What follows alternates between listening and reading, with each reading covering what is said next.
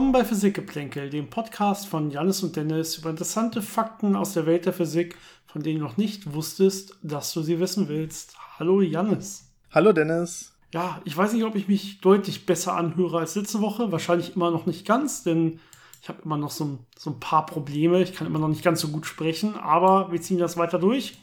Und es ist zum Glück besser geworden. Ja, es ist nicht mehr ganz so schlimm.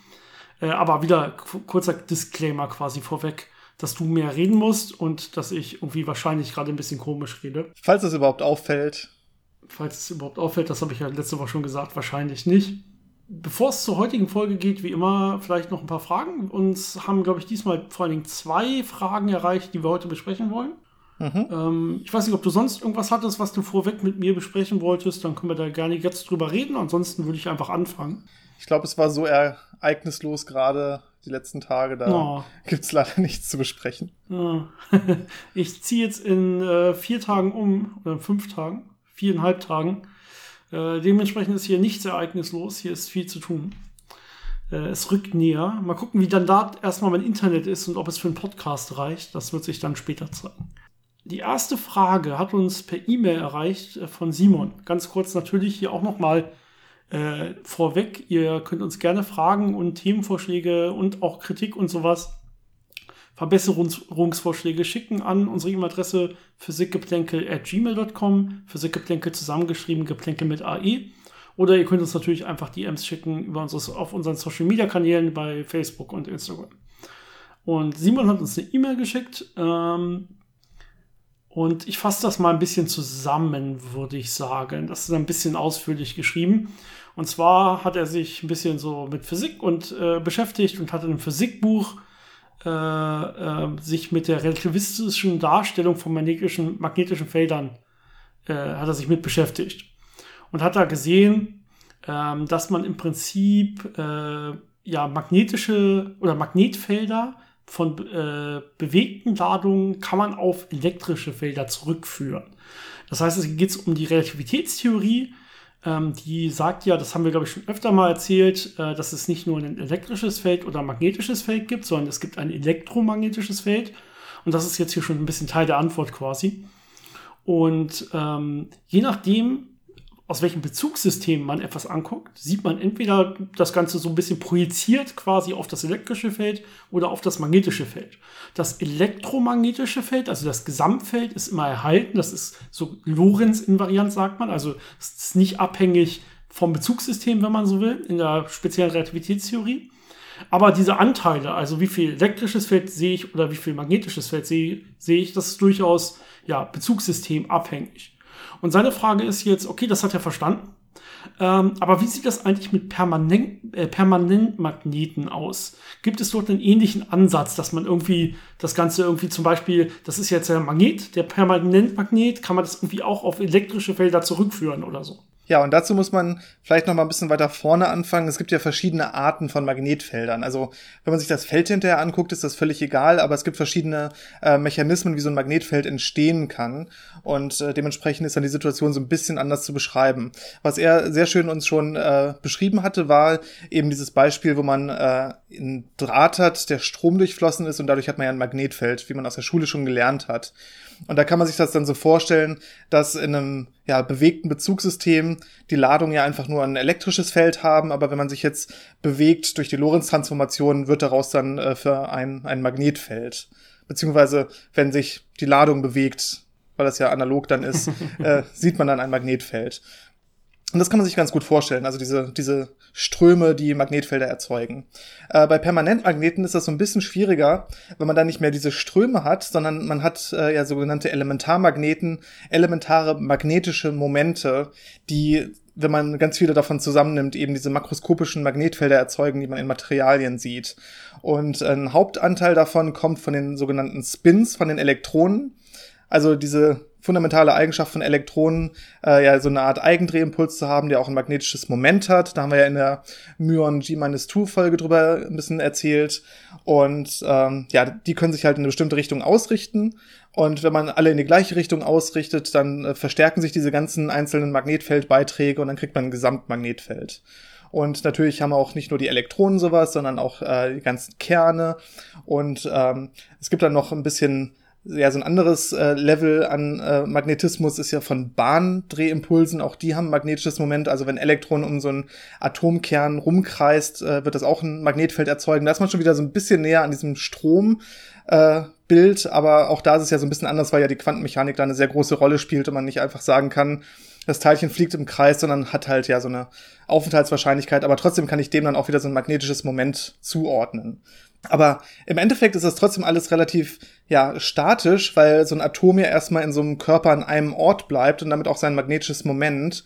Und da hat man nicht dieses dieses leichte äh, ich wechsle von einem bewegten Bezugssystem in ein äh, statisches Bezugssystem und sehe dann elektrische Felder. Ähm, deswegen ist es da so ein bisschen komplexer. Aber auch da wird es am Ende des Tages so sein, wenn ich mich jetzt relativ zu so einem Permanentmagneten bewege, also die Bewegung neu einführe, dass ich dann äh, auch äh, anfangen würde, elektrische Felder teilweise zu sehen. Also dass diese Magnetfelder dann teilweise in elektrische Felder transformiert werden würden.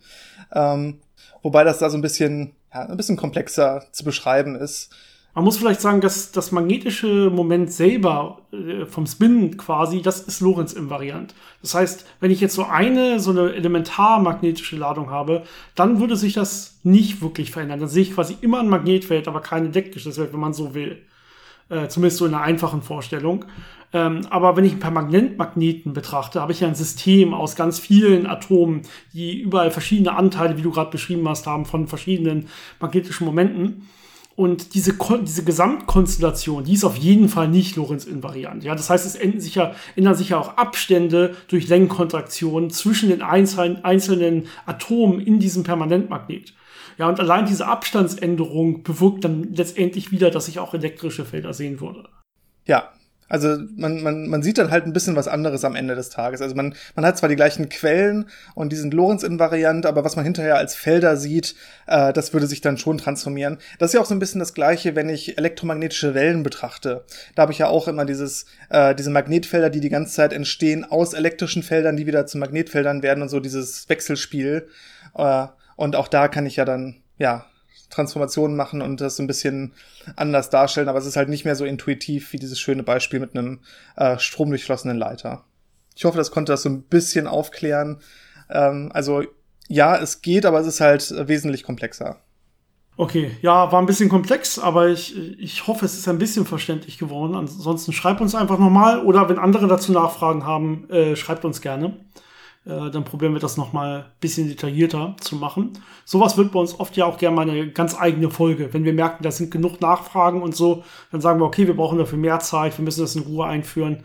Äh, dann, äh, wenn wir das merken, schreibt uns gerne bei sowas, dann überlegen wir daraus vielleicht sogar eigene Folgen zu machen.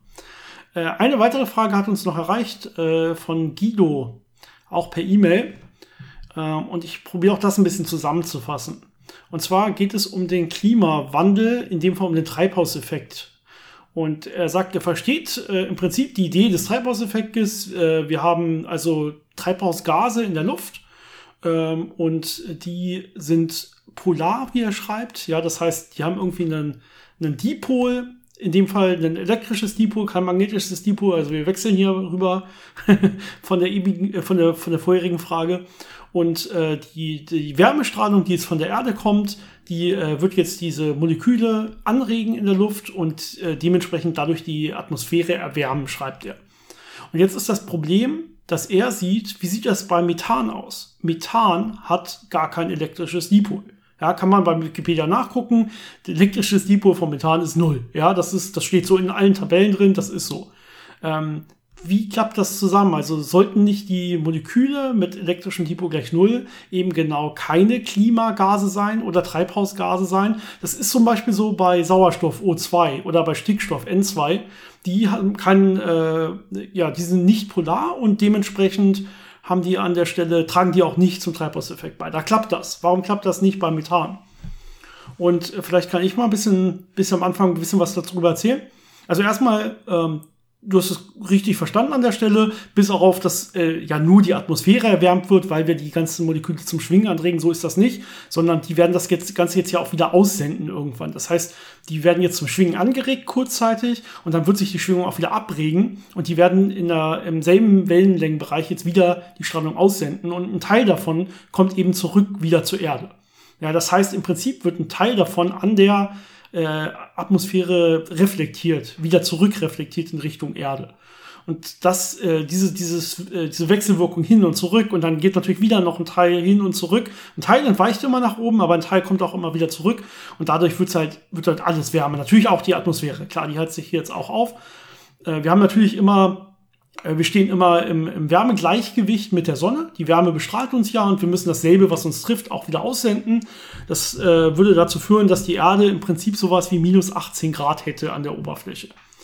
Und das äh, kann man leider nicht umgehen. Also diese minus 18 Grad, die stehen quasi. Das ist einfach elementarste Physik.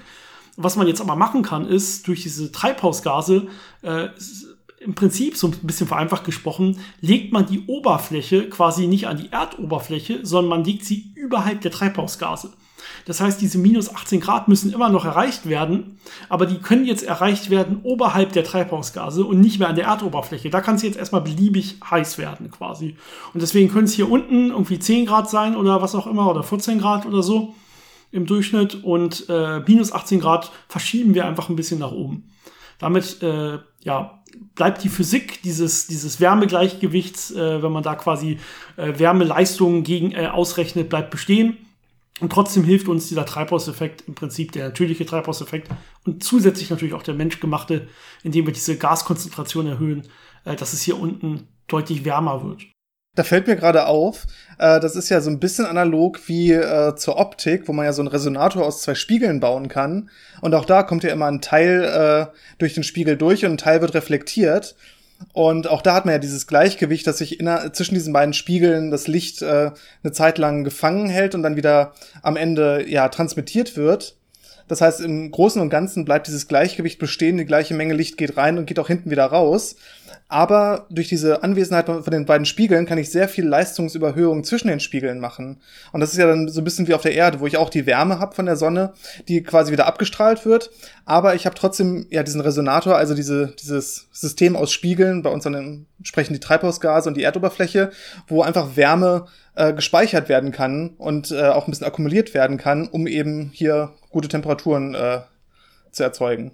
Genau, und da gilt ja auch, je höher die Reflektivität der Spiegel, umso mehr Leistung habe ich letztendlich zwischen den Spiegeln. Genau. Also je, je höher die Reflexionsfähigkeit dieser Treibhausgase ist oder der Atmosphäre an sich ist für Wärmestrahlung, desto wärmer wird es hier unten auf der Erde für uns. Auch wenn es oben außerhalb davon quasi immer diese minus 18 Grad hat. Mehr oder weniger. Das ist, das ist hier jetzt ungefähr die Idee. Und jetzt aber zur eigentlichen Frage. Das war jetzt einfach nur mal gesagt, was, was du äh, an der Stelle meintest. Äh, so ein bisschen als Erklärung. Äh, die Frage war jetzt nach Methan. Weil eigentlich hast du recht, ja, O2 und N2, Sauerstoff und Stickstoff, ähm, tragen eigentlich nicht bei. Und Methan ist, hat in der Tat kein elektrisches Dipolmoment. Und hier kommt jetzt ein ganz wichtiges äh, Wort ins oder ein ganz wichtiger Effekt ins Spiel. Das nennt sich äh, induziertes elektrisches Dipolmoment. Denn äh, man kann auch bei äh, ja, Molekülen die kein elektrisches Dipolmoment haben, ein elektrisches Dipolmoment induzieren durch ein äußeres, äh, äußeres elektrisches Feld. Also ich kann jetzt von außen ein elektrisches Feld äh, quasi anlegen und damit dann trotzdem interne Schwingungen erzeugen. Und diese Schwingungen erzeugen dann trotzdem Dipolstrahlung oder auch höhere Multipolstrahlung. Da gibt es dann Quadrupol und so weiter. Das geht dann beliebig hoch. Solche Sachen kann ich aktiv anregen von außen, obwohl es kein Depot-Moment gibt von sich aus erstmal. Also, äh, wenn du näheres, näheres darüber reden, äh, lesen willst, einfach mal induziertes elektrisches Depot-Moment suchen. Äh, kann trotzdem natürlich noch ein bisschen mehr erzählen. Ähm, also erstmal das elektrische Feld, in dem Fall ist natürlich die Wärmestrahlung, die kommt. Ja, also das Licht, was jetzt auf diese Moleküle trifft, das ist eine Elektro, äh, elektromagnetische Welle, also die hat ein elektrisches Feld. Da haben wir unser äußeres elektrisches Feld, was jetzt diesen Dipol induzieren kann. Und das wird jetzt hier auch passieren. Das heißt, äh, es gibt ganz, ganz viele Möglichkeiten, wie auch so ein Methanmolekül schwingen kann. Ja, ähm, da kann man sich riesige Listen angucken von diversen Schwingungstypen und Schwingungsarten. Man findet einiges im Internet. Ich habe mal kurz geguckt. Ähm, Im Prinzip kann man sich vorstellen, Methan, ja, CH4, wir haben ein großes Kohlenstoff in der Mitte und so tetraedisch geformt, so ein bisschen vier ähm, Wasserstoffmoleküle, äh, Atome außenrum.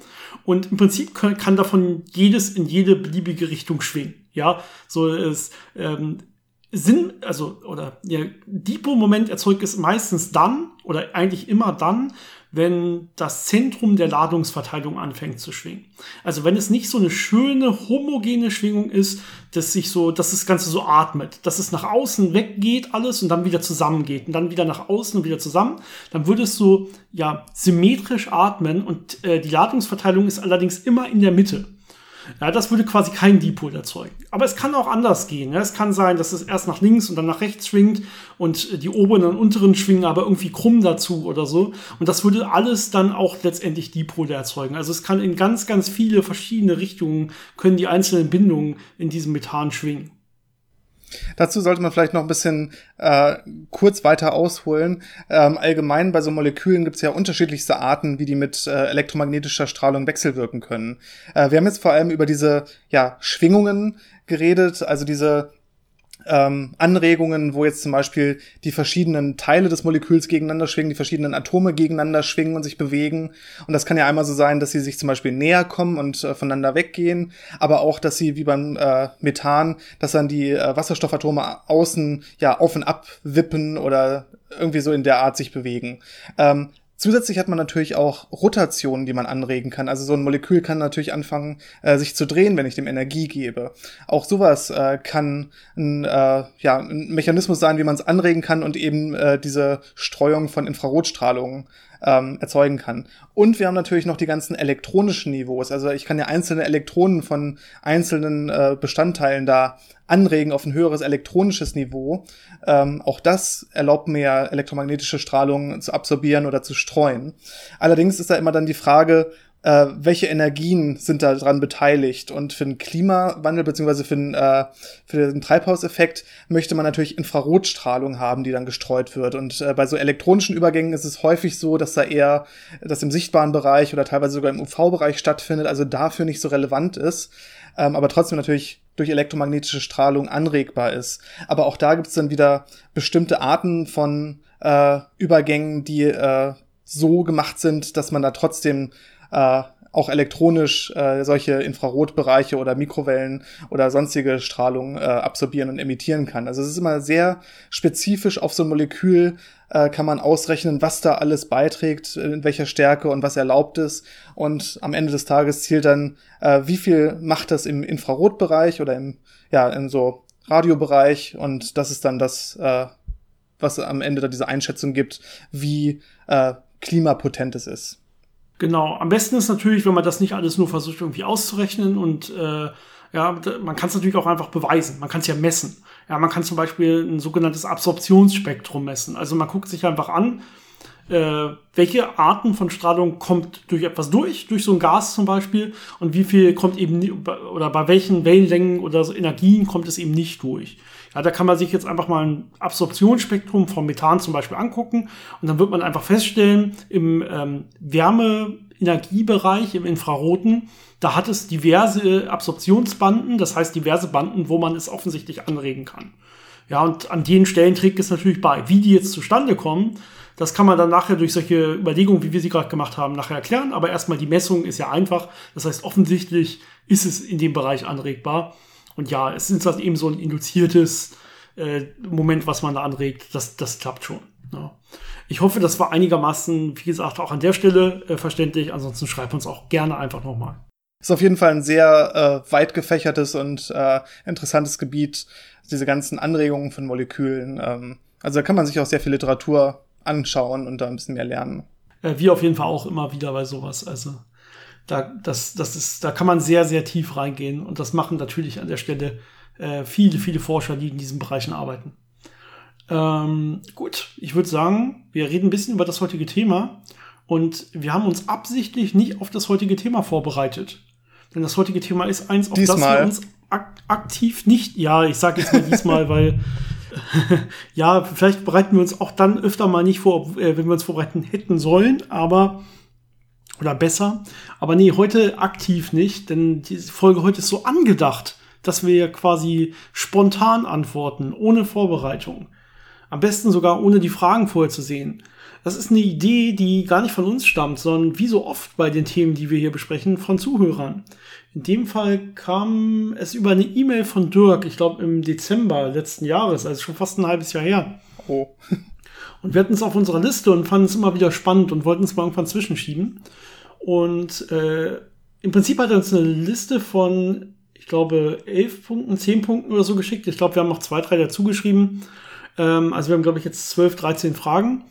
Und das sind so kurze, prägnante Fragen, wo es ähm, so über die Zukunft der Menschheit zum Beispiel, über, der Zukunft der, äh, über die Zukunft der Technik, über die Zukunft der Erde, äh, was wir glauben, äh, wie es in Wirklichkeit aussieht, wo noch offene Fragen sind in der Physik und so weiter. Das heißt, hier geht es ein bisschen mehr über, ja, über wie wir Sachen einschätzen oder was wir ja selbst von Sachen glauben, ohne es zu wissen. Also hier heute geht es gar nicht um um physikalische Erkenntnisse, um physikalisches Wissen, sondern wirklich um das, um, ja, um Spekulationen von, von Jannis und mir. Das ist, glaube ich, heute so die Idee. Und äh, wenn euch dieses Format gefällt am Ende, ja, also ihr könnt es euch gerne erstmal in Ruhe anhören. Äh, wir wissen selber noch nicht, wie es wird. Äh, wir werden im Prinzip kurz und prägnant antworten und so noch ein, zwei Sätze vielleicht jeweils dazu erzählen. Also wir werden nicht zu lange pro, Fra pro Frage äh, verbringen. Wenn euch das gefällt, dann schickt uns einfach weitere Fragen dieser Art. Und wir wollen dann einfach eine Liste führen, wo wir dann immer ab und zu mal, wenn die Liste lang genug ist, wieder so eine weitere Folge in der Art machen können. Also ne, nochmal wirklich hier ein Aufruf, wenn euch das gefällt, schickt uns Fragen, äh, irgendwie, die irgendwie da reinpassen könnten. Das reicht dann schon. Und ähm, dann kommt das öfter. Wenn nicht, äh, ich glaube, wir sind zu voll dazu, die selber rauszusuchen, dann wird es wahrscheinlich nicht öfter kommen. Ich glaube, es ist auch nicht so, äh, so interessant, wenn man die Fragen selber raussucht, weil man da viel zu viel ja, Bias hat äh, bei der Auswahl. Und so ist es halt eher, okay, das ist eine Frage, mit der man nicht wirklich gerechnet hat und wo man keine Ahnung hat, also muss man einfach ein bisschen spekulieren. Gut, ich würde sagen, dann fangen wir einfach mal an. Ich habe hier die Liste und ich äh, lese einfach mal die Fragen vor. Äh, beziehungsweise ich fasse es auch wieder ein bisschen zusammen. Ich glaube, wir müssen es nicht lang ausformuliert haben, sondern uns reicht so ganz kurz und prägnant, um was es geht. Ähm, die erste Frage, Janis, wäre, glaubst du oder glauben wir beide, dass ähm, magnetische Monopole existieren? Und äh, die Zusatzfrage, die er hier noch mit hatte, ist, wird es vielleicht irgendwie möglich sein, diese zu nutzen? Uh, also ob sie existieren. Ähm, ich würde dazu tendieren zu sagen, ja. Ähm, es ist ja nicht verboten. Es ist ja nur bisher nicht beobachtet. Und äh, es kann gut sein, dass sie im frühen Universum äh, entstanden sind und irgendwo sich befinden. Also ich würde da, glaube ich, schon sagen. Ich denke, es gibt die und äh, vielleicht, wenn man weiter sucht und ein bisschen äh, genauer hinguckt, wird man auch welche finden. Natürlich nicht die, die man schon gefunden hat, die aber so ein bisschen, ja, künstlich hergestellt sind in irgendwelchen Vielteilchensystemen. Sondern wirklich elementare, meint der, glaube ich, ne? Ja, ja, ja. Ja. Okay. Was denkst ähm, du? Ich weiß nicht, wie, wie, viel wir dazu sagen sollten, damit alle die Frage verstehen. Ähm, also die, die Magneten, die wir so kennen, haben alle Nord- und Südpol, vielleicht ganz kurz, ja. Und so ein magnetisches Monopol wäre jetzt ein Teilchen, was entweder nur Nord- oder nur Südpol hat. Bei, bei, bei, bei den äh, elektrischen Sachen gibt's das ja. Ja, wir haben ja ein Elektron, das ist nur negativ, und wir haben zum Beispiel ein Proton, das ist nur positiv. Ähm, beim Magneten gibt's das nicht. Egal wie oft man so einen Magneten halbiert, man hat immer noch Nord- und Südpol. Das heißt, äh, bei so ganz klassischen Magneten haben wir kein Monopol, also kein Einzelpol, sondern immer ein Dipol. Und äh, ja, äh, ich glaube aber auch, dass es magnetische Monopole gibt, dass sie nur ja sehr schwer zu finden sind, wahrscheinlich weil sie so selten sind. Ähm, ich weiß nicht, wie man die wirklich nutzen können soll. Ich glaube, diesen Teil können wir eigentlich ignorieren. Also ich sehe es zumindest nicht. Ich glaube nicht, dass man die irgendwie nutzen kann. Ich sehe da keinen wirklich Nutzen drin, außer dass es einem vielleicht nutzt, die Physik besser zu verstehen und ähm, Theorien, die den Urknall und so weiter betreffen, besser zu verstehen, weil da ja einige Theorien gibt, die sowas vorhersagen und andere äh, gibt, die sowas nicht vorhersagen. Äh, das heißt, äh, man kann es nutzen, um mehr über die Welt zu erfahren, aber ich glaube nicht im technischen Sinne. Es sei denn natürlich, man schafft es, ein Magnet, äh, also, also ein Raumschiff mit ganz vielen Monopolen auszustatten und dann vielleicht in einem starken Magnetfeld von einem Neutronenstern sich zu beschleunigen. Ähm, aber da ist jetzt so viel Sci-Fi mit drin, dass es, glaube ich, nicht, nicht relevant ist für realistische Zukunftsvisionen. Ja, zweite Frage, auch so eine klassische Frage. Äh, und zwar, Jannis, glaubst du, glauben wir, äh, dass intelligentes Leben neben der Menschheit existiert? Und als Zusatzfrage wieder, wie sieht es mit einer Kontaktaufnahme aus? Glaubst du daran? In wahrscheinlich absehbarer Zukunft? Oder überhaupt im, im Leben der Menschheit? Oh, also, dass es intelligentes Leben geben könnte, denke ich schon. Weil ich meine, das Universum ist sehr groß und äh, die Wahrscheinlichkeit, dass es dann vielleicht noch mal irgendwo geklappt haben könnte, ist dann, glaube ich, nicht null. Ähm, aber Kontaktaufnahme stelle ich mir schwierig vor, weil da einfach so viele Sachen im Weg stehen, einfach so viele, also Hürden allein äh, technischer Natur und dann müssten die natürlich zu einer Zeit intelligent sein und lange genug intelligent bleiben, um auch hierher zu kommen und dann müssten sie aber auch hierher kommen und nicht irgendwo anders im Universum sein oder irgendwo anders hinfliegen. Also ich glaube, es gibt es vielleicht, wahrscheinlich, aber ich glaube nicht, dass da eine Kontaktaufnahme stattfinden wird.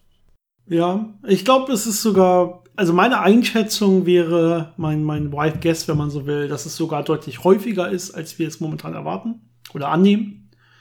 Ähm, also, wenn man mich fragt, wie ich wirklich darüber denke, ohne dass das irgendwie, ne, physikalisch, wie gesagt, irgendwie äh, irgendwie bewiesen werden könnte an der Stelle. Wir haben ja nur einen Messwert, ja. Wir haben ja nur eine Erde mit intelligentem Leben. Das ist immer schwierig an der Stelle. Alles, was man da in solche, in die Drake-Gleichungen und solche Sachen steckt, das ist immer zur, zur Berechnung von außerirdischen Leben, das ist immer Quatsch, weil man irgendwie nur einen Messwert hat und wir wissen gar nicht, wie es überhaupt aussehen könnte und so weiter. Finde ich zumindest. Aber ich glaube stark daran, dass es das geben, dass es das gibt. Äh, Kontaktaufnahme ist schwierig, weil das Universum so groß und so leer ist. Ja, also wenn man sich ein bisschen damit beschäftigt, merkt man erst, wie groß und wie leer das alles ist. Ähm, ich glaube, die Chance ist dann hoch, wenn äh, je länger die Menschheit wirklich existiert. Also ich glaube, wenn die Menschheit es nur schafft, irgendwie äh, eine Million Jahre alt zu werden, oder ich sag mal, vielleicht irgendwie ein paar hunderttausend Jahre alt oder so, ähm, dann wird wahrscheinlich, ist die Chance auf jeden Fall relativ klein wenn die Menschheit es wirklich schafft, diese Hürden, diese Anfangshürden zu überwinden und irgendwie deutlich älter zu werden und sich irgendwie vielleicht sogar noch ausbreitet im, in, in der in nahen Planeten und so weiter, also im Sonnensystem und so. Ähm, also wenn sowas passieren könnte, dass die Menschheit es irgendwie schafft, wirklich länger zu überleben, dann könnte ich mir schon vorstellen, dass man irgendwie auch dann eine Kontaktaufnahme schafft. Mit einem anderen Volk, das vielleicht auch ähnlich lange überlebt oder so. Ansonsten, wenn die Zeitspannen so kurz sind und das Universum so leer und so weit ist, ist die Chance, dass sich dann zwei irgendwie begegnen können, einfach sehr klein, finde ich zumindest. Aber ja, nicht null, nicht ausgeschlossen. Ja, das wäre so meine Antwort. Ja. Die nächste, ich würde noch, ich würd noch dazu fügen, ähm, ja, dass, klar. dass ich ja immer diese Annahme habe, wenn es eine intelligente Zivilisation gäbe und die es geschafft hätten, über diese wahnsinnig großen Distanzen, über Hunderttausende von Jahren möglicherweise hierher zu kommen, äh, dann würde man das auf jeden Fall deutlicher merken als mit ein paar Kornkreisen und ein paar Lichtern am Himmel. also das wäre auf jeden Fall meine Vermutung. Ob es schon Kontakte gegeben haben könnte, wie ja manche Leute vermuten, würde ich eher denken, nein, weil das normalerweise würde man erwarten, dass das mhm. gerade bei so einem technologischen Vorsprung dann doch sehr deutlich gewesen wäre. Ja. Äh, maximal vielleicht irgendwann zu einer Zeit, als äh, die Menschheit von heute auf jeden Fall noch nicht existiert. Ich meine, so lange gibt es uns auf so einem Technologieniveau noch nicht, wo wir sowas überhaupt schon wahrnehmen können und, und äh, elektromagnetische Strahlung äh, aufnehmen und senden können und solche Sachen. Das ist echt so ein kurzer Zeitraum, das ist sehr unwahrscheinlich. Ja, also äh, vor 100.000 Jahren oder so vielleicht mal, aber dann weiß die Menschheit heute quasi davon auch nichts mehr. Okay, ja, ich sehe schon heute wilde Spekulationen, wenig auf physikalischen festen, festen Beinen, physikalisch festen Beinen. So soll es sein heute, glaube ich, so ist es angedacht. Nächste Frage. Äh, wie hoch sehen wir die Chance, dass wir irgendwann mal Menschen beamen können? Hier, so wie in Star Trek einfach, ne? Möchtest du mal anfangen? Ich kann ich mal anfangen. Zweimal. Ja. Ähm, die Chancen sind in den letzten Jahren, glaube ich, deutlich höher, ge größer geworden. Hat ja irgendwie schon geklärt, wer ist der wirkliche Klon, ja. Also es gibt ja sowas wie die, die große Frage in der Physik, wenn ich jetzt Menschen beamen würde, das, das, äh, der Bewusstsein hat und so weiter. Ähm, dann ist das klassische Beam, so wie wir es heute machen würden, im Prinzip kein Beam, sondern ein Kopieren. Also wir haben ihn dann erstmal an zwei Stellen, am, Aus am Endort und am, am Ausgangsort mehr oder weniger. Und man müsste ihn dann am Ausgangsort, äh, müsste man ihn vernichten. so, der würde dann jedes Mal sterben, wenn er gebeamt wird. Ja, und die, die Kopie würde irgendwo anders weiterleben.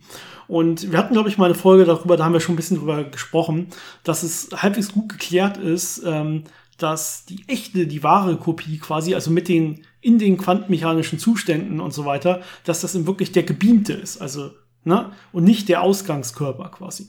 Das heißt, ähm, man würde gar nicht sich selber töten müssen und dann die Kopie würde weiterleben, sondern man würde selber wirklich gebeamt werden. Man müsste irgendwas anderes, äh, ich weiß nicht genau, wie es dann wirklich aussieht, da bin ich jetzt wirklich überfragt, aber man müsste wahrscheinlich äh, eine andere Art von Ich oder so dann töten.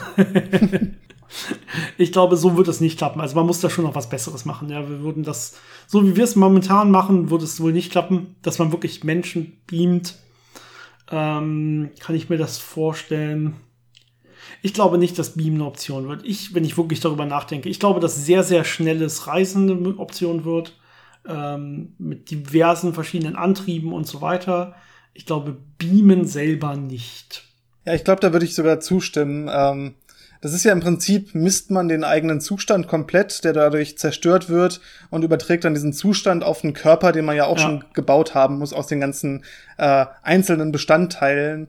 Und ich glaube, allein von der Komplexität her würde das so schwierig sein, diesen, diesen neuen Körper zu bauen und dann diesen Zustand darauf zu übertragen, dass es äh, in der näheren und auch mittleren fernen Zukunft, glaube ich, eher nicht möglich ist. Vielleicht irgendwann mal, äh, wenn die Technologie wirklich sehr, sehr weit voranschreitet, aber äh, ich sehe es auch nicht so. Es ist halt was, was man mit einzelnen äh, Atomen oder kleinen Atomensembles machen kann, aber äh, Menschen sind halt doch noch sehr viel komplexer. Ja. Nächste Frage. Glaubst du an, dass es mal möglich sein wird, dass wir durch die Zeit reisen können? Äh, ich kann vielleicht mal wieder mit meiner klassischen Antwort hier äh, anfangen, die vielleicht einige Zuhörer schon kennen.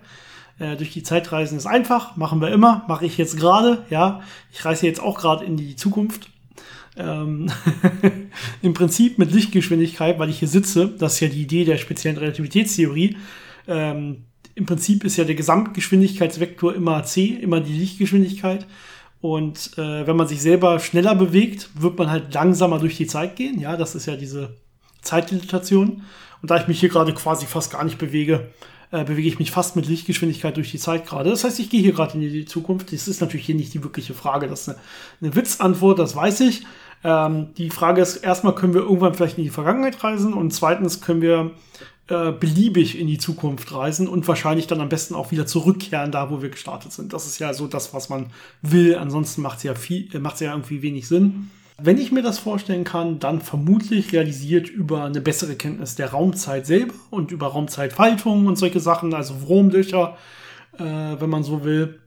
Braucht halt immer sehr große Energien, aber theoretisch ist ja sowas äh, nicht komplett undenkbar, wenn ich so an Wurmlöcher und sowas denke. Ja, die große Frage große, große Frage. Ich bin mir nicht sicher. Wie sieht das aus, wenn Zeitreisen, Reisen, man, man muss sich ja erstmal sicher sein, wie sie würde das überhaupt ablaufen mit Zeitreisen. Ne? Kann man, wenn man in die Vergangenheit reist, ist das dann dieselbe Vergangenheit? Ist das irgendwie eine Art Multiversum-Vergangenheit? Ähm, wo quasi, also, ne?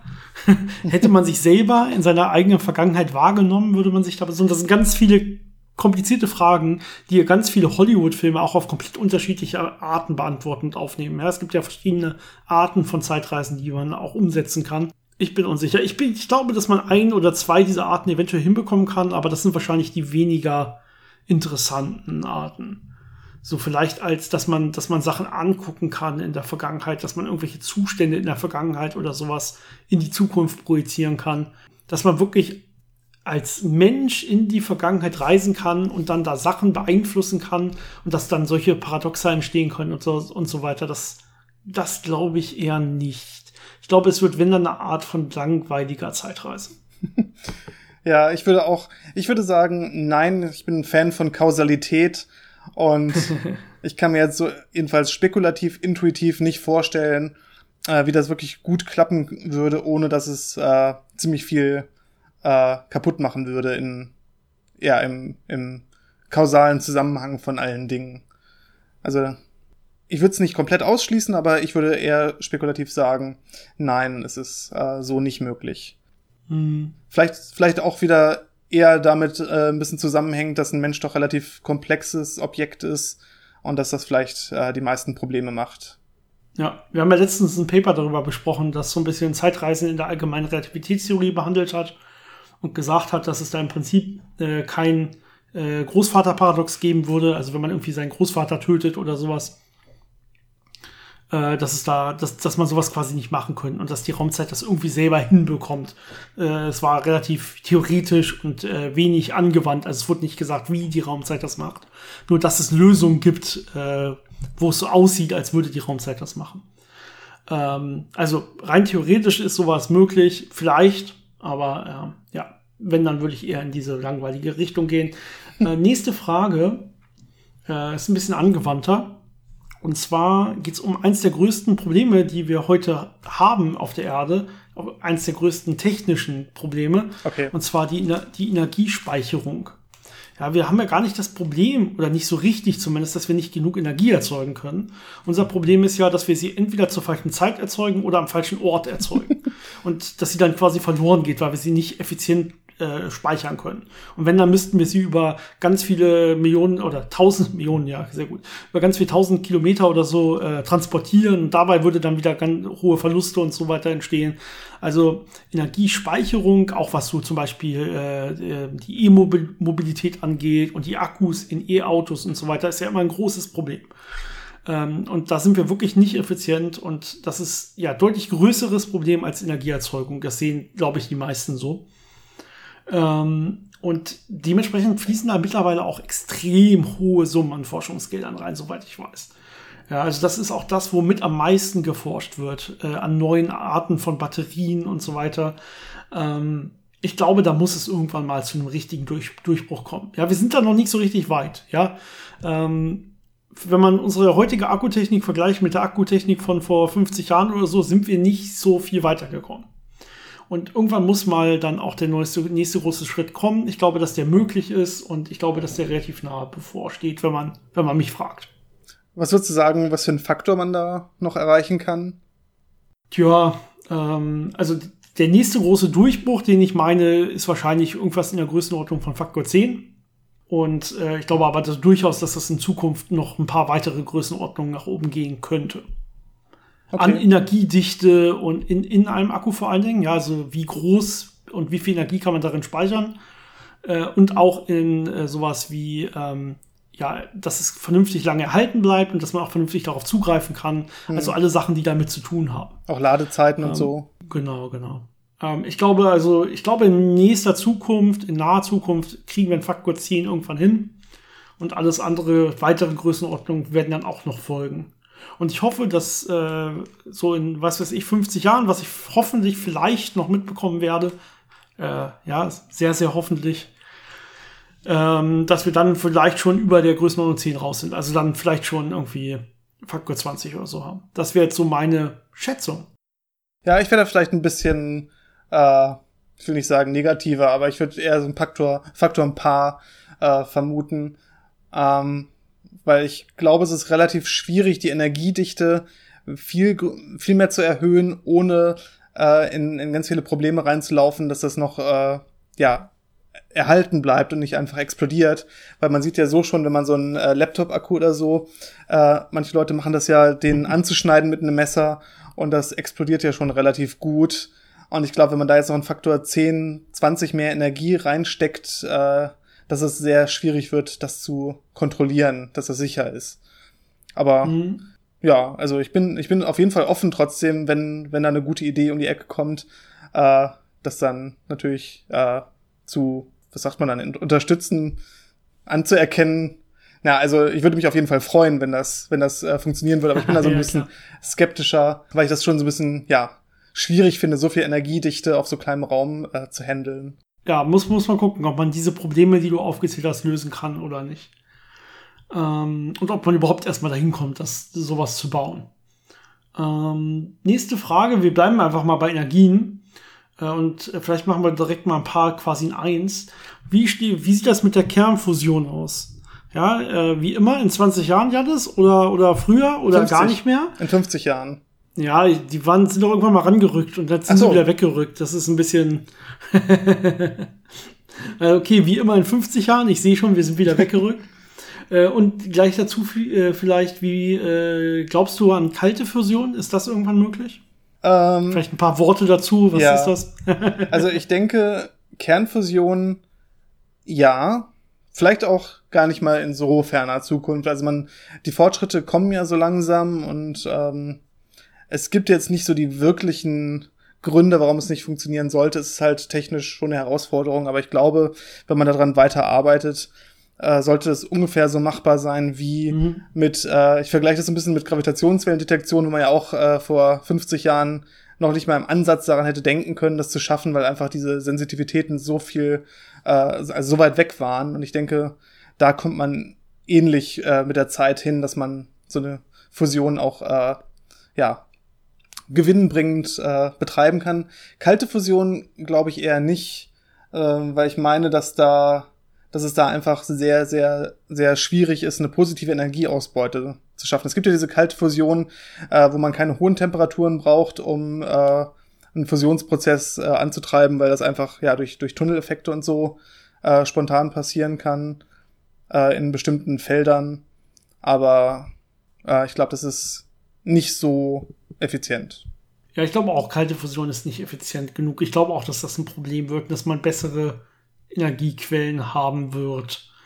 Kernfusion gibt es für mich zwei Alternativen. Das eine ist diese großen zentralen äh, Kernfusionsreaktoren, die momentan alle so als Testreaktoren am Laufen sind.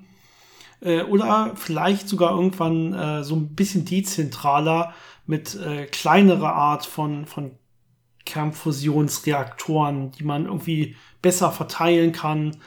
Ähm, ich könnte mir durchaus vorstellen, dass wenn man das, wenn die Technik einen deutlichen Sprung macht, äh, die geht ja meistens exponentiell nach oben, dass man es irgendwann äh, hinbekommen wird, sich vielleicht so einen kleinen Kernfusionsreaktor irgendwie in den Keller zu stellen oder sowas. Oder zumindest so in die Ortschaft oder so. Äh, und ich glaube, dass das sogar eine Zukunftslösung sein kann, dass man so eine Art von dezentraler Kernfusion hat. Ähm, allerdings natürlich nicht in 20 Jahren.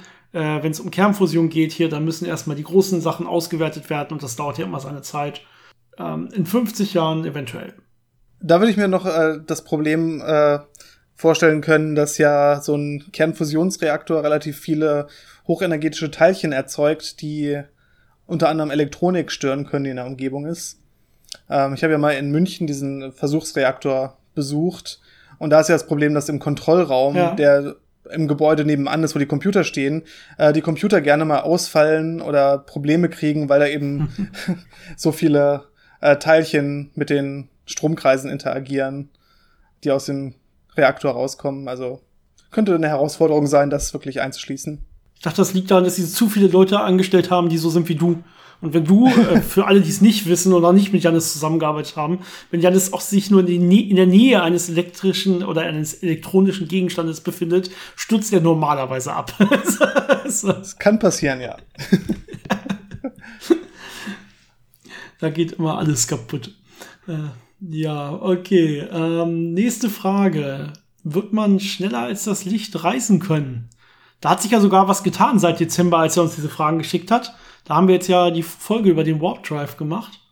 Glaubst du, dass wir das mal hinkriegen würden, sowas? Oh, der Warp Drive, stimmt. Ähm, das wäre jetzt so eine sehr weit in der Zukunft liegende Vision. Ähm, ja, also damit könnte man das vielleicht schaffen, aber ich glaube, das ist, äh, ja, wie gesagt, noch sehr weit in der Zukunft. Ich glaube, in der näheren Mhm. Zukunft auf jeden Fall nicht. Also da ist es doch ein bisschen zu Ja. komplex. Ja. Ähm, ich glaube, die Antwort ist so ähnlich wie meine Antwort bei Zeitreisen, denn wir müssen dafür technologisch äh, so weit fortgeschritten sein, dass wir es irgendwie schaffen, die Raumzeit halbwegs vernünftig im Griff zu haben. Also die Raumzeit zu strecken, zu falten, mit Wurmlöchern rumzuspielen und solche Sachen. Das braucht sehr, sehr viel Energie und sehr, sehr viel mehr Wissen, als wir es heutzutage haben. Dann würden wir wahrscheinlich auch sowas machen können wie schneller als das Lichtreisen in Anführungszeichen. Also nicht wirklich lokal schneller als das Licht. Ich glaube, da gibt es wirklich eine fundamentale Grenze, das geht nicht. Aber mit solchen Tricks wie solchen Warp Bubbles, also so, so Warp-Blasen, die man haben kann, äh, wo man einfach den Raum vor sich quasi, ähm, ähm, wenn man will, so, so, so komprimiert und hinter sich wieder lang zieht und so. Also, dass man ähm, den Raum einfach falten kann oder stauchen kann oder sowas. Und das ist ja erlaubt sogar nach der heutigen Physik. Ähm, dass man sowas vielleicht irgendwann mal schaffen kann, ja, aber das ist ein Stand, äh, den die Menschheit noch lange nicht hat. Und äh, keine Ahnung, ob wir da jemals hinkommen werden. Da gibt es natürlich viele Hürden, bis man vielleicht da irgendwann mal hinkommen kann. Äh, das ist auch nicht in den nächsten 50 Jahren, das ist deutlich weiter in der Zukunft, wenn wir sowas schaffen äh, werden, irgendwann als Menschheit. Ja, schade. Ja. also sehr wahrscheinlich, ne? Wir lassen uns gerne überraschen, ne? Wenn, wenn in fünf Jahren irgendwer sowas auf den Markt bringt, äh, gerne, ne? Nehme ich hin. Irgendjemand, der da heimlich dran gearbeitet hat, wo keiner das wusste. Das wäre wär auf jeden Fall eine gute Überraschung. Ja, den nächsten Punkt fasse ich mal wieder ein bisschen was zusammen. Wie sehen wir die Zukunft mit äh, KI? Äh, wird KI menschenähnlich werden können? Also zum Beispiel Richtung Bewusstsein, Gefühle und sowas. Äh, und äh, als Zusatzfrage, wann glauben wir, wird die KI-Singularität erreicht? Können wir vielleicht gleich noch ein Wort dazu sagen, was es ist? Ich fange vielleicht direkt, direkt mal an. Also ich glaube nicht, dass die KI wirklich menschenähnlich werden wird. Und äh, es gibt aber auch, also ich glaube auch vor allen Dingen, weil es keinen Grund gibt, das zu machen. Also wir brauchen die KI als Werkzeug nicht äh, so werden zu lassen. Wir brauchen sie nicht menschenähnlich, denn wir sind ja bereits Menschen und das können wir ja. Ja, wir brauchen sie in anderen Bereichen, wir brauchen sie für andere Zwecke. Äh, dementsprechend glaube ich gar nicht, dass wir dahin gehen sollten, überhaupt sie menschenähnlich werden zu lassen. Eine KI sollte niemals Menschen ersetzen, das finde ich einen komischen Gedanken, sondern äh, vor allen Dingen unterstützen natürlich. Und ich glaube, theoretisch kann man es sehr, sehr menschenähnlich werden lassen, wenn man das will. Und vielleicht werden es auch hier und da einige tun. Aber ich glaube nicht, dass im Großen und Ganzen das wirklich so wird, dass irgendwie eine KI rumrennt, wo man das kaum noch von Menschen auseinanderhalten kann oder sowas. Ich glaube nicht, dass die dass das dahin geht. Selbst äh, eine KI, die man quasi den freien Lauf lässt, sich zu entwickeln, wird sich wahrscheinlich nicht dahin entwickeln. Ähm, äh, Gefühle zu haben und so weiter ist bestimmt nicht das effizienteste, wenn man so will. Äh, zumindest wenn ich, wenn ich äh, so spontan darüber nachdenke. Äh, KI-Singularität ist ja so der Zeitpunkt, ab dem sie sich quasi ja selber ohne menschliche Mithilfe äh, so weit äh, verbessern kann, dass die Menschen im Prinzip direkt keine Rolle mehr spielen. Ja, das geht dann exponentiell nach oben. Die KI verbessert sich immer selber weiter, intern quasi. Und das Ganze knallt hier exponentiell einfach durch die Decke. Das heißt, wie, wie bei einer Singularität. Das ist einfach, äh, ja, immer weiter nach oben, nach oben, nach oben und im Prinzip dann so schnell so gut wird, dass die Menschen einfach überhaupt nicht mehr mithalten können äh, und dann diese ganzen Horrorszenarien, dass die KI glaubt, dass die Menschen nicht gebraucht werden oder sogar ein Feind sein könnten für die Erde oder was auch immer. Ähm, das ist, glaube ich, alles äh, ja viel Fiktion und wenig Science, ehrlich gesagt. Es ist natürlich muss man aufpassen. Natürlich ist das ein könnte sowas zum Problem werden und ähm, ja, es ist ja so schon so, dass wir, wenn wir Deep Learning Algorithmen haben, dass wir nicht mehr verstehen, warum die Deep Learning zu ihren Ergebnissen kommen. Also wir wissen dann, die sagt uns zum Beispiel, das und das ist das Beste. Ja, das habe ich ermittelt, aber ich kann dir nicht mehr sagen, wie. Ja, mit normalen, mit normaler KI geht das noch, mit Deep Learning geht das meistens nicht mehr. Da kann man nicht mehr reingucken.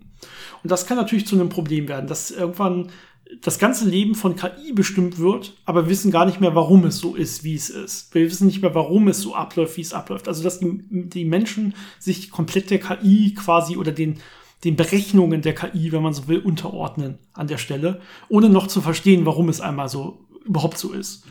Ähm, da muss man aufpassen, glaube ich. Und ja, ich glaube nicht, dass man so aufpassen sollte, indem man einfach die KI nicht so gut werden lässt. Ich glaube schon daran, dass äh, ja, Fortschritt an der Stelle immer die bessere Lösung ist. Man muss aber die, die Richtung des Fortschritts vernünftig steuern. Und man muss vielleicht sogar auch versuchen, den Menschen an der Stelle ein bisschen zu optimieren. Das ist wahrscheinlich ein sehr kontroverses Thema.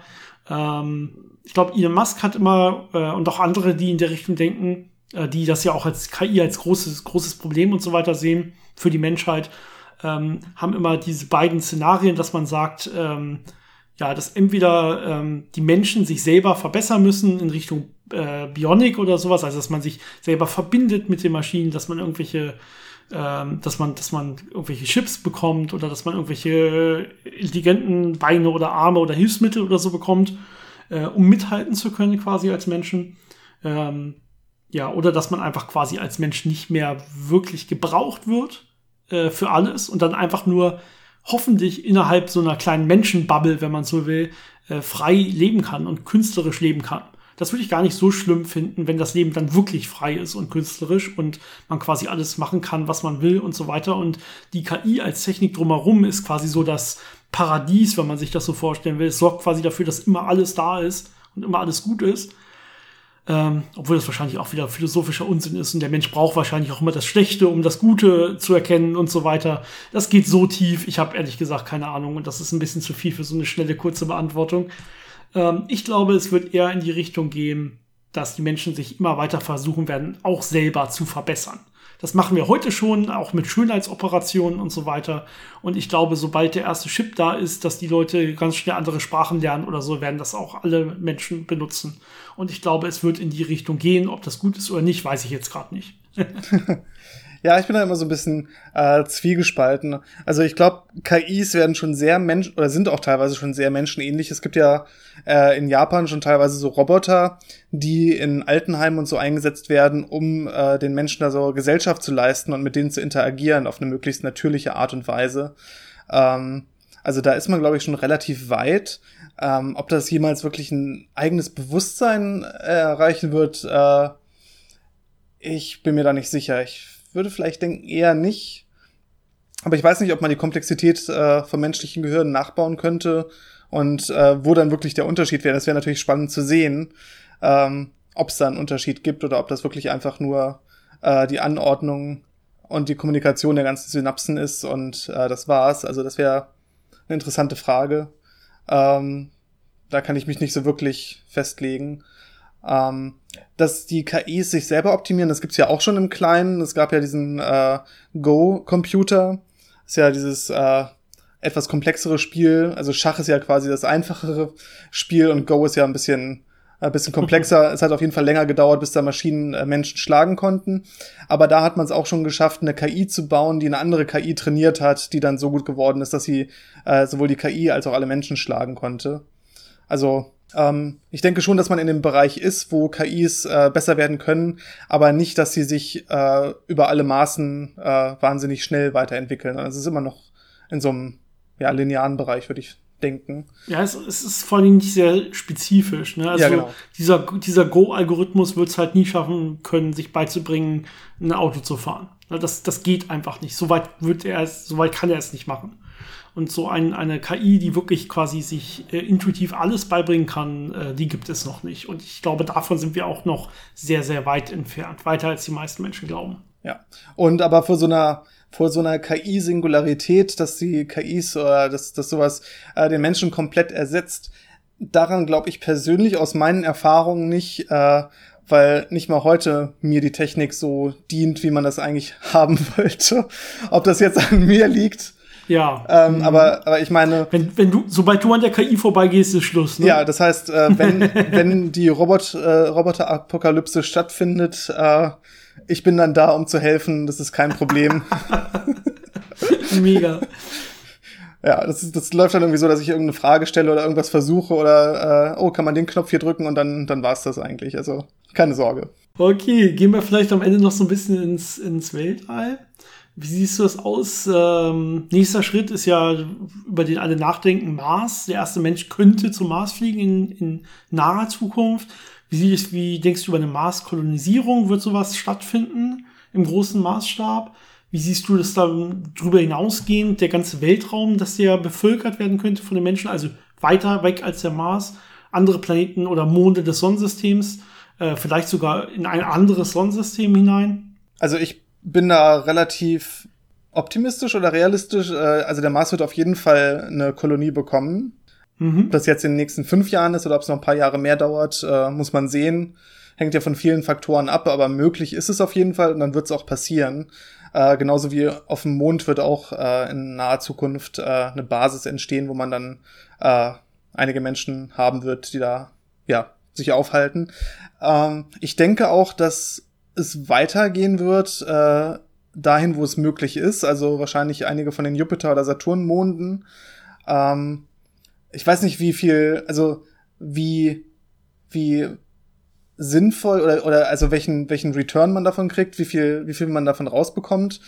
Ähm, das ist ja immer so ein bisschen die Frage, ob was passiert, ist ja, wie viel Interesse steht dahinter und wie viel äh, sind Leute bereit, dafür Geld äh, auszulegen, um das äh, real werden zu lassen. Ich glaube, beim Mars ist noch äh, relativ viel Interesse da. Bei den weiterliegenden Sachen bin ich mir noch nicht so sicher und alles, was über unser Sonnensystem hinausgeht, ist äh, eher noch in etwas fernerer Zukunft. Also da wird es noch ein bisschen dauern, bis man da hinkommt, dass man vielleicht so ein, so ein ja, Raumschiff losschickt, wo äh, entweder ich weiß nicht, ob man bis dahin es schafft, vielleicht Menschen zum Beispiel, wie das in den Sci-Fi-Filmen immer passiert, äh, quasi in so einen Schlaf zu versetzen, dass sie ein paar tausend Millionen Jahre überleben können.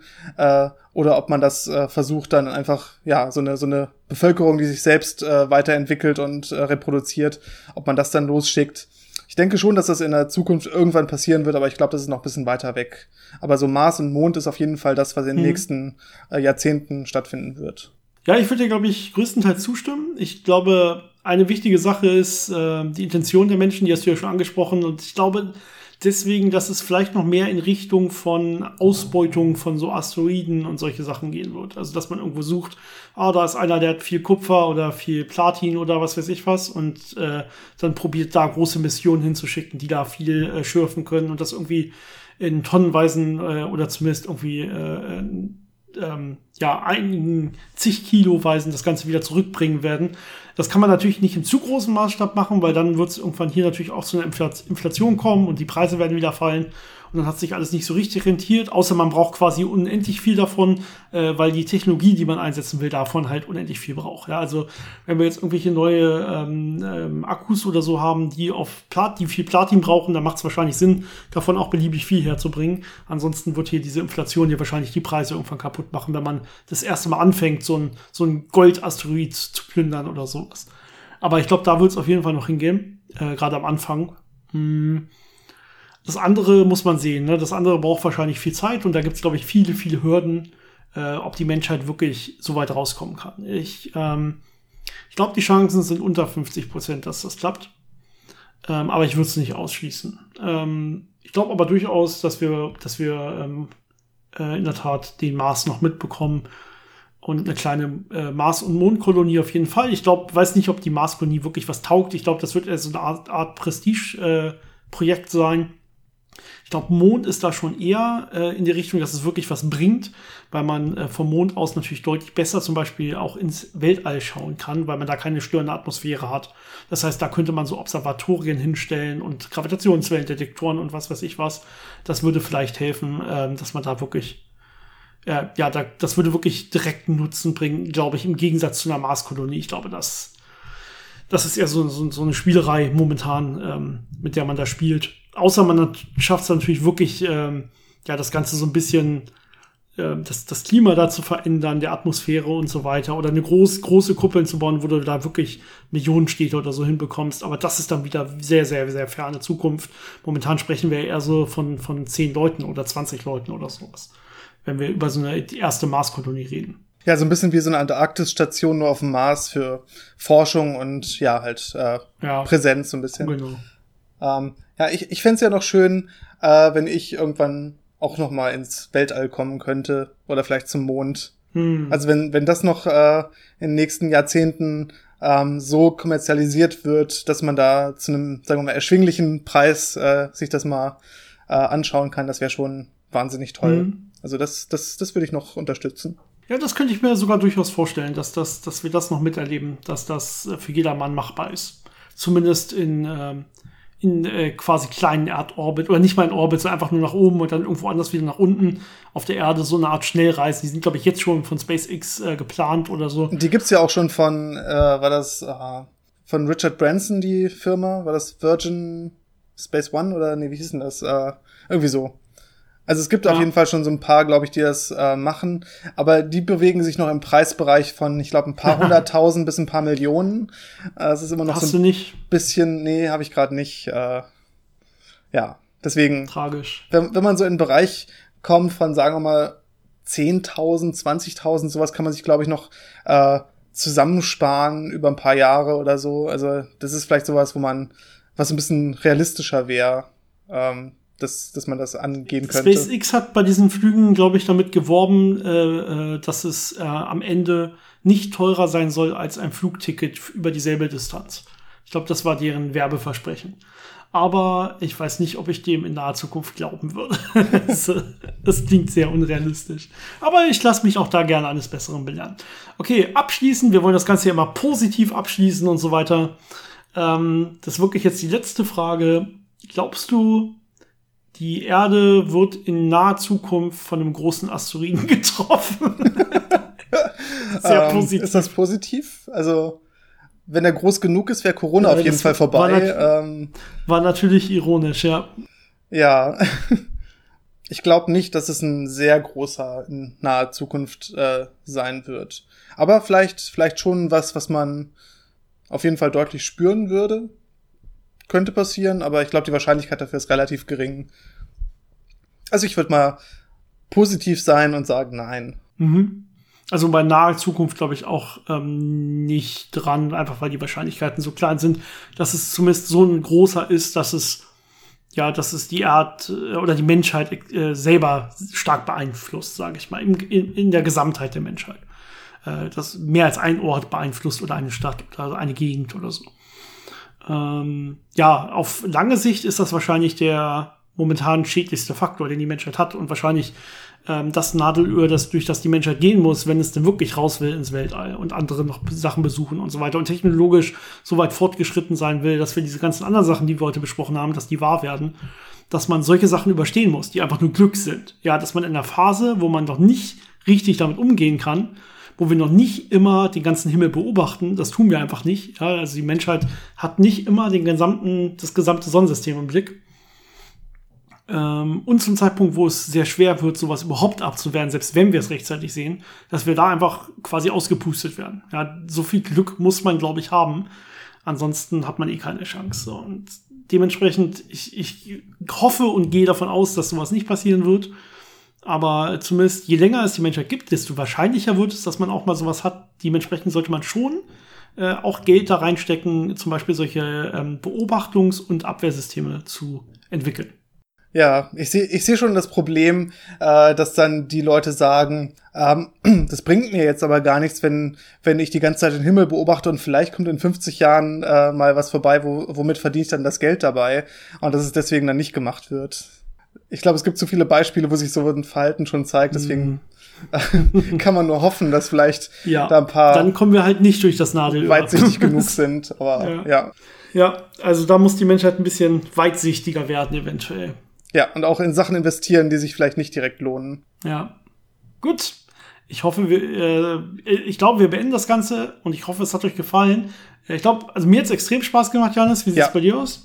Ich finde es auch immer schön, mal nicht so sagen wir mal so, rational denken zu müssen, einfach ein bisschen drauf losspinnen zu können. Ja, und es ist natürlich auch super, wenn man sich auf eine Folge nicht vorbereiten darf. Ja, das ist schon mal, schon mal große Klasse. Hat man eine gute Ausrede. Kann man auch nicht rummeckern, wenn, wenn ich mal wieder unvorbereitet bin oder so. Genau. Ähm, also, wenn euch das auch gefallen hat, lasst es uns bitte wissen. Das ist ja was Neues, was wir hier ausprobieren. Und wir brauchen einen Haufen mehr von ähnlichen Fragen es muss nicht in die Richtung Zukunft gehen. Es kann alles sein, was so spekulativ quasi ist oder was nach unseren Meinungen fragt. Ähm, sollte halbwegs kurz zu beantworten sein. Und zur Not, wenn was kommt, was uns nicht so passt, lassen wir es einfach weg. Also ihr könnt halt jetzt keine Fehler machen. Äh, wenn euch das gefallen hat, bitte schickt uns einen Haufen von solchen Fragen. Wir führen hier unsere eigene Liste und äh, dann können wir das umso häufiger machen. Ja, ich glaube, das war's diese Woche von unserer Seite. War auch, ist auch relativ lang geworden dieses Mal wieder. Sehr schön. Ja, und ich hoffe, wir hören uns nächste Woche wieder. Bis zum nächsten Mal.